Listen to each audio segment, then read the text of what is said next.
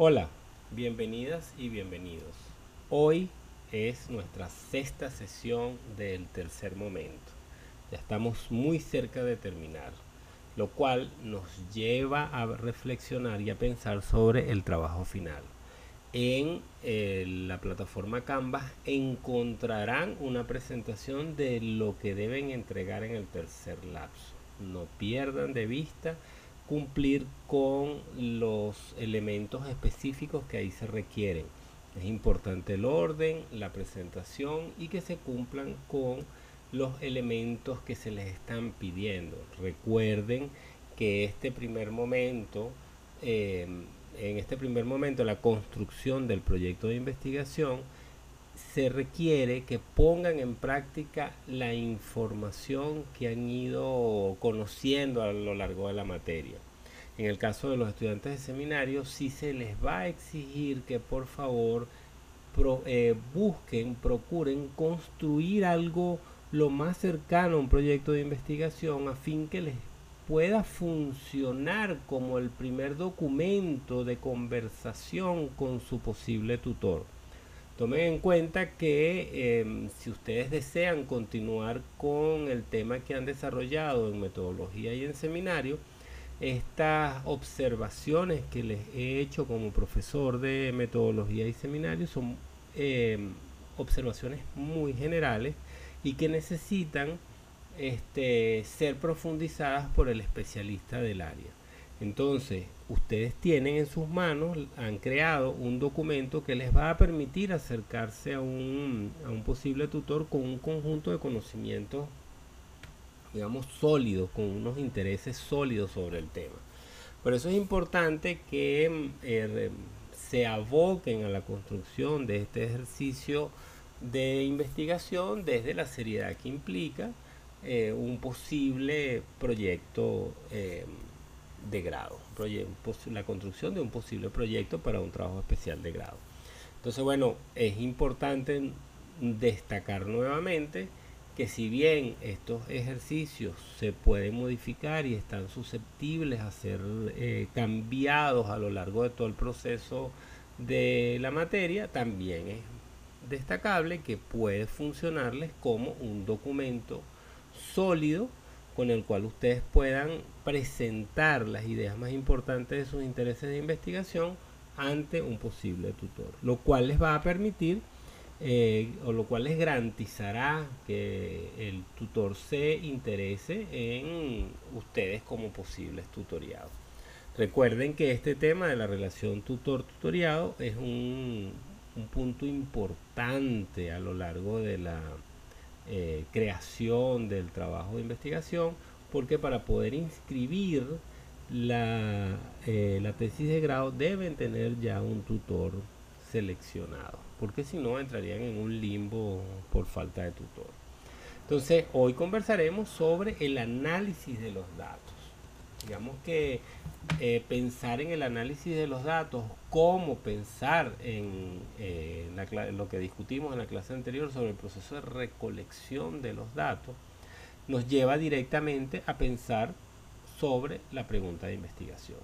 Pensar en el proceso de recolección de datos nos lleva de manera casi obligatoria a la pregunta de investigación porque es en la pregunta de investigación donde se ha focalizado el diseño de la investigación. En ella se explica y casi se, y se presenta o se espera que se presente específicamente aquello que se va a analizar, a comprender.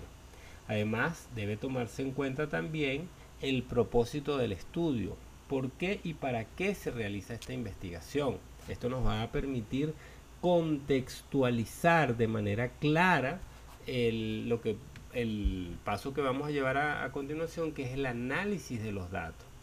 Digamos, no podemos perder de vista tampoco que estamos siempre en diálogo con el estado del arte, es decir, con los antecedentes, por ejemplo, con lo que se conoce acerca del fenómeno estudiado. Además, debemos revisar las la teoría sustantiva que se definió para abordar el fenómeno de estudio. Y esto porque en el contexto que nosotros vamos a obtener esos datos, nos va a permitir darle sentido. En este punto me voy a valer de, una, de un aforismo de un filósofo alemán que se llama Friedrich Nietzsche, donde nos dice, no hay hechos, solo hay interpretaciones. Con esto quiero plantearles que el dato en sí mismo, el hecho que ustedes van a revisar, podemos llamar, eh, presentar para este caso que un hecho es casi un, eh, un sinónimo de dato, solamente en este ejemplo. Entonces, este, cuando nosotros encontramos un dato, encontramos un elemento que tiene sentido en la medida que tiene un contexto en el cual nos permite interpretarlo. Cuando ustedes presentan una dificultad de la traducción como un dato, tiene sentido en la medida que es interpretado en el contexto que nosotros hemos construido a lo largo de toda la eh, reflexiones sobre el trabajo especial de grado y que nos permite definirlo. Es decir, no, es, eh, no estamos hablando de problemas iguales si usted eh, tiene como teoría sustantiva los culturemas o si usted tiene como teoría sustantiva la lingüística eh, comparativa, por ejemplo, la lingüística comparada. Aquí tenemos un mismo dato que puede ser interpretado desde dos perspectivas diferentes. En el caso de, la, de los estudios sobre la literatura, también ocurre lo mismo, no, digamos, no, nos va a, no nos va a permitir llegar a conclusiones similares si usted presenta un análisis sociohistórico o si usted presenta un análisis hermenéutico. Entonces es importante no perder de vista que debe existir una relación estrecha entre estos datos que nosotros hemos ido eh, definiendo a lo largo de todo este proceso, eh, de todos estos elementos que hemos conversado a lo largo del tercer trimestre, con el contexto teórico y con las preguntas que hemos eh, iniciado en el, al principio de, de esta materia. Entonces, cuando hablamos de análisis de datos, o estamos hablando necesariamente también del método el método de investigación, digamos, eh, que hemos definido, ha sido el lente que eh, dicta cómo se sopesan, se enfocan y se secuencian, digamos, los cuatro procesos de la, eh, los cuatro procesos de la investigación, es decir, comprender, sintetizar, teorizar y contextualizar. Hay que, este, hay cuatro, cuatro fenómenos importantes eh, para la construcción del, análisis de los datos, eh, si bueno, nosotros en nuestro en nuestro eh, nuestra pregunta de investigación nos, preocupamos por comprender, por sintetizar, por teorizar o por contextualizar. Entonces, es relevante en el análisis de los datos no perder de vista tampoco cómo fue definido el método y cuál es el problema sustantivo que define el, el método, si es comprensión, eh, eh, sintetización, teorizar, eh, contextualizar. El método, el análisis de los datos entonces es un proceso que requiere la posibilidad de hacerse preguntas bajo este contexto que hemos construido. Es decir, preguntar en función del problema de investigación, de la teoría sustantiva, de el, estado del arte. No es una, no son, ah, el análisis no se da eh, en el aire, se da a partir de todo este universo teórico que hemos ido construyendo. Recuerden que eh, o es válido destacar la importancia de que todos los elementos de el, eh, la investigación estén relacionados entre sí. Y están relacionados entre sí en la medida en que somos capaces de construir lecturas que nos permitan vincular un elemento con el otro. Entonces, este, pensando en el problema del análisis de los datos, nosotros tenemos que, hemos definido, mejor dicho, a lo largo de, o hemos definido, por ejemplo, en la clase anterior, el, em, lo que hemos determinado como significante, es decir, cuál es el problema que realmente eh, nos va a permitir responder a la pregunta de investigación. ¿Cómo se verifica en el objeto a través de preguntas esta relación que nosotros hemos podido construir? Yo creo que es relevante no perder de vista que el, eh, el problema que nosotros vamos a, abordar está estrechamente vinculado con el, em, digamos, el diálogo que existe entre el dato que nosotros encontramos y el contexto teórico que tenemos. Recuerdo que la semana pasada eh, les expliqué a partir de un ejemplo, digamos, de la vida personal, así como la Rosa de Guadalupe, este, una, eh, el concepto del falso positivo. El falso positivo es un concepto médico que se usa fundamentalmente para describir cuando este, la exploración física que se realizó no tiene eh, comparación con la realidad. Es decir, cuando una prueba de embarazo de estas de, de cajita de farmacia da positivo, pero una prueba más exhaustiva como la prueba de sangre dice que es negativo, vamos a tomar como válido el examen más exhaustivo para que haya consistencia con la realidad. Ahora, si la barriga crece, ahí sí la realidad es determinante. No hay vuelta atrás, no hay examen que valga. Y esto es relevante decirlo porque a veces el método eh, nos da una serie de datos, de elementos, que no están en sintonía con la realidad, con el objeto que nosotros queremos investigar, con el fenómeno que estamos analizando, con la experiencia de los datos anteriores. Eh, para eso el estado del arte central porque no estamos buscando que nos dé las mismas respuestas, pero que nos permita al menos entrar en diálogo con ese universo de preguntas que ha sido desarrollado a lo largo de todas las personas que han investigado en esa área. Y es aquí en este diálogo donde nosotros vamos a evaluar hacia dónde va nuestra investigación y si el, trabajo que estamos haciendo es un trabajo que es, eh, da, un da el resultado esperado. Imagínense ustedes, por ejemplo, que ustedes quieren eh, traducir, un, eh, evaluar unos problemas de traducción y estos problemas de traducción que ustedes están evaluando están modificando sustancialmente el análisis que históricamente se le ha dado al autor. Algo así como una, eh, un ejercicio de embellecer el texto. Entonces, bueno, supongamos que ustedes, vamos a hacer un ejemplo un poco extremo vamos a analizar mi lucha de Hitler, lo van a traducir al español, del alemán, van entonces a comenzar a analizar, a, ver los, los, elementos donde Hitler es negativo contra el contra los judíos y van a comenzar y vamos a abordarlo desde una perspectiva que nos permita modificar culturalmente y contextualmente ese, ese discurso.